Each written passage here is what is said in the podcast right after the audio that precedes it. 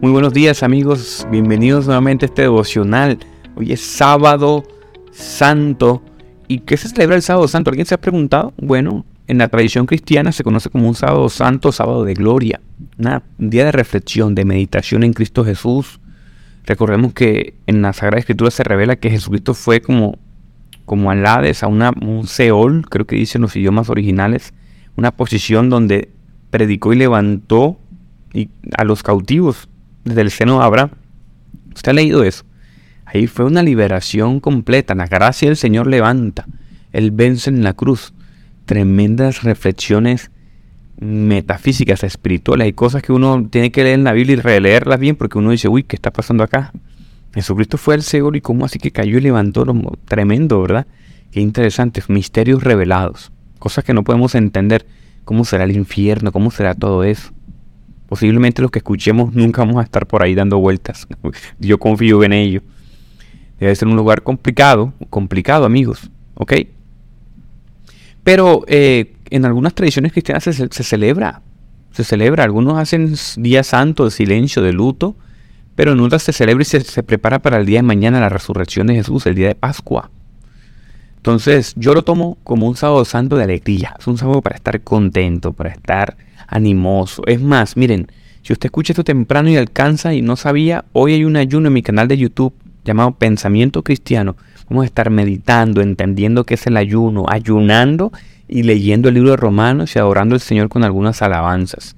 Así que lo invito a que se, se levante, se lave la cara, coja su Biblia, se conecte, póngalo en su televisor, en su computador, en su celular y se conecte con nosotros a meditar la palabra del Señor.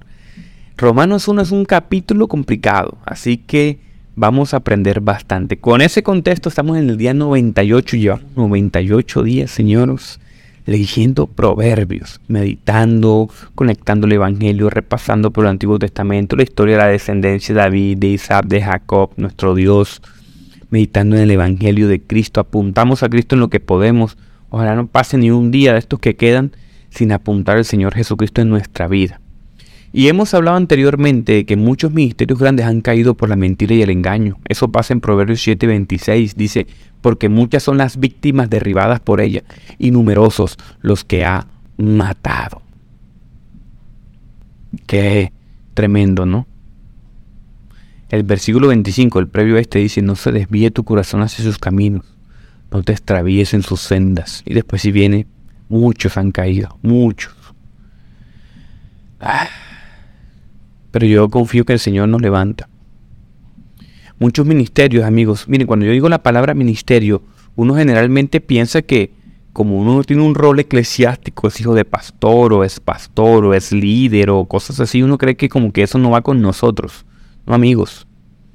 Los ministerios del Señor, cuando tú dices ministro, es siervo. Ese es el original del texto.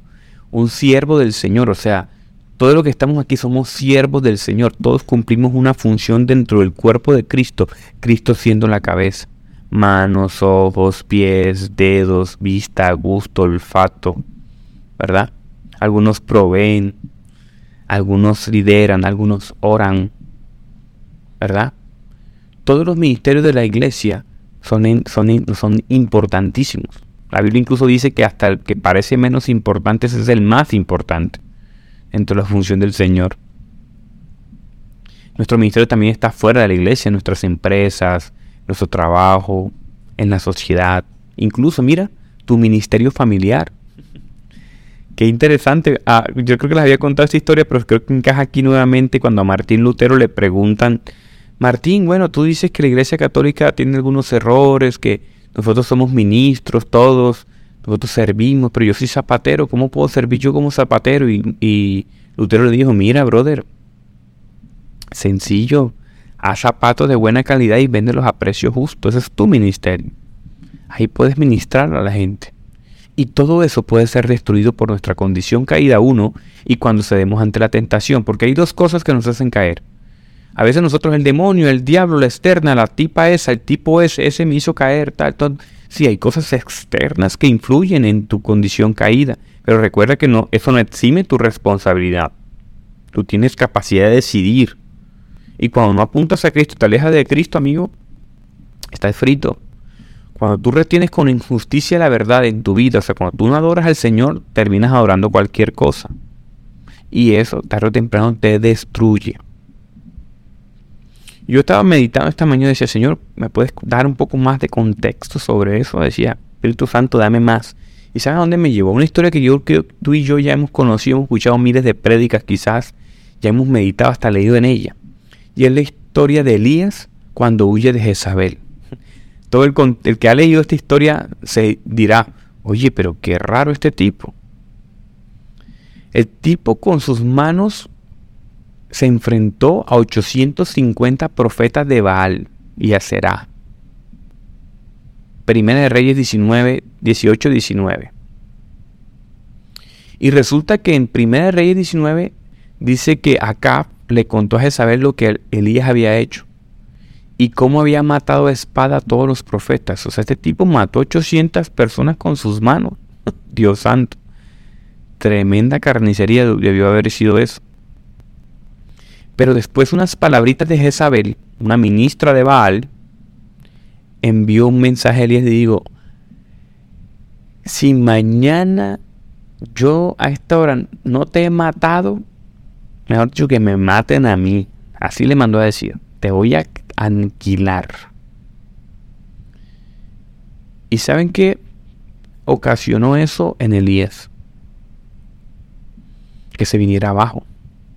Incluso esas palabras, las palabras de una mujer, ocasionó que Elías dijese, dijese así, Señor, basta ya, toma mi vida porque yo no soy mejor que mis padres. Y se acostó y se durmió. Ahí quedó rendido. ¿Me a entender? Miren lo que causa las palabras del enemigo. Y mira la diferencia, llama la atención que el contraste entre los mensajeros de Jezabel, o sea, los, con, los mensajeros del enemigo, anuncian muerte. Y los mensajeros del Señor anuncian vida, proveen vida. La palabra del Señor, ¿qué hace? Provee vida. Cuando tú te acercas a la palabra del Señor, cuando tú te acercas a Cristo, Él te dice que Él es como un río de agua viva, que te quita la sed que te sacia para siempre. Esa es la diferencia entre un mensaje que viene de Dios. Tú sabes que, tú sabes, tú quieres distinguir qué es un mensaje del diablo, cuando es la voz del diablo y cuando es la voz del Señor. Bueno, la voz del diablo te quiere destruir, matar, asesinar, apagar. La voz del Señor te proveen vida, fortalecen, te ministran el corazón, te levantan. Elías se queja acá, me dice, Señor, soy un héroe incomprendido, tú me usas, pero me has abandonado, ahora me van a matar. Yo soy tu único fiel, el único que queda aquí. Nadie más lucha por ti, solamente yo. Y se queja incluso de los que están alrededor. No soy mejor que algunos, problemas de identidad causa, ¿no? No soy mejor que... Se queja contra el pueblo porque se siente solo. Incluso contra Dios porque si no protegiste a los otros profetas, ¿quién me asegura que me, que me protegerás a mí? Falta de confianza genera Satanás en nuestras vidas y nuestra condición caída que nos ayuda. Ser. ¿Cuántas veces, amigo, en medio del desespero de lo externo, en la falta de las complicaciones económicas, mentiras, en situaciones problemáticas externas, cuántas veces la angustia y el desespero no ha obstaculizado nuestro ministerio? Recuerden que cuando hablo de ministerio hablo de tu vida como siervo del Señor.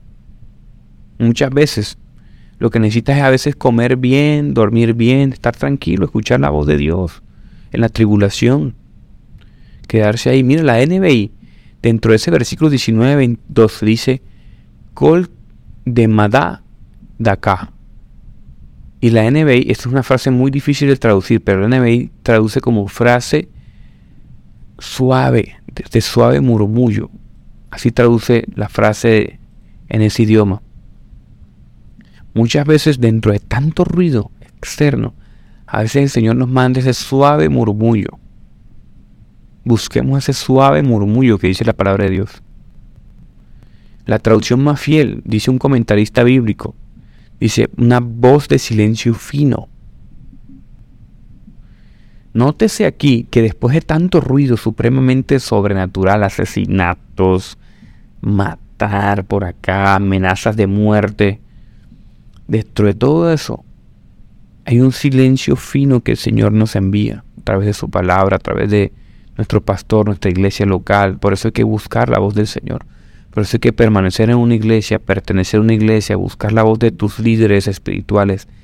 Ahí, ahí, ahí dentro de todo ese ruido, ahí habla. Ahí está el voz, una voz de silencio fino del Señor, como dice el comentarista.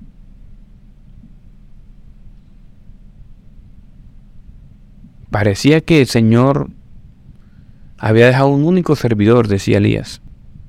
Pero después en el 19-18 de Primera de Reyes, el Señor aclara que hay 17, hay 7 mil israelitas que no se arrodillaron ante Baal ni lo han besado, es decir, que no sirvieron ni adoraron a Baal. ¿Tú te has sentido solo en algún momento en tu vida, en tu casa? Tú eres el único cristiano de tu casa.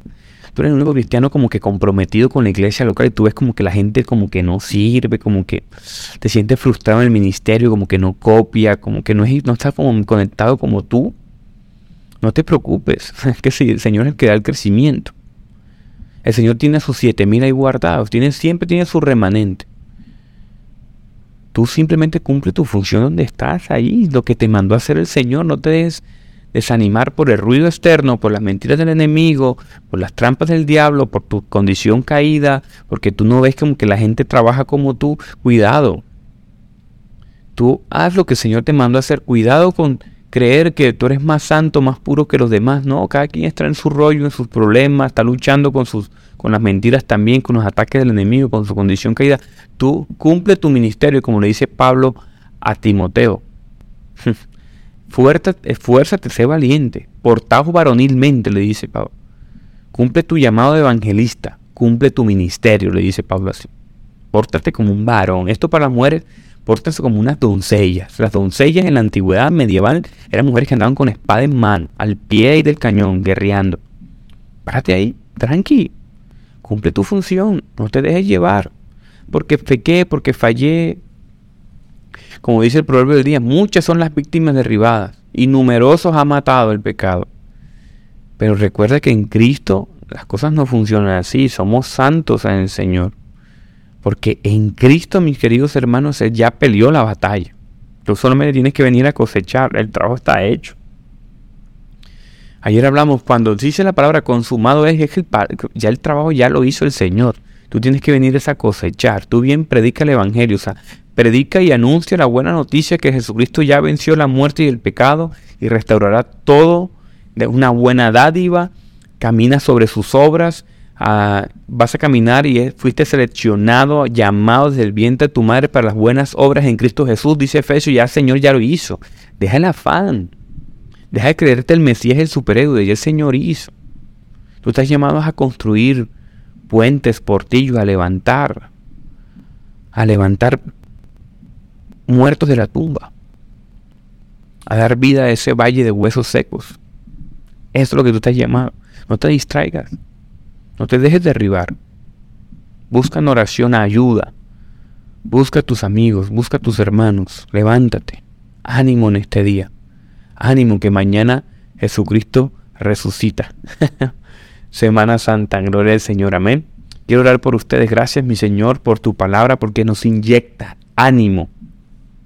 Yo te pido de manera especial por mis hermanos que están desanimados, Señor, nos has venido levantando. Estos proverbios están hablando de la caída, pero Señor, tú no hablas de malas noticias. los mensajeros de ti vienen con buenas noticias, Señor. Así que el que escucha esto te pido que tú lo levantes y lo animes lo capacites, lo sigas ministrando, le sigas trabajando su corazón, Señor amado Jesús. Yo te pido por cada uno que escucha esto que esté animoso, Señor, porque tú has resucitado. Tu trabajo ya está hecho, mi Dios. Guíanos, guíanos para saber qué hacer, Señor. No nos permite solamente ver las circunstancias o el ruido externo, Señor. Cierra nuestros oídos y háblanos con ese silencio fino a nuestro corazón, Señor. Levántanos Anímanos, Padre amado Jesús, a cumplir nuestro ministerio, nuestras empresas, trabajos, sociedades, en nuestro entorno, nuestra iglesia. No nos permitas ver, Señor, la realidad espiritual bajo el lente ajeno, sino bajo el lente que está revelado en tu palabra y que nos anima y que nos da una buena noticia, una revelación especial de que tú vuelves, que, tú estás, que tú estás reinando, que el reino avanza, que el reino progresa. Ayúdanos, Señor, a permanecer unidos en oración.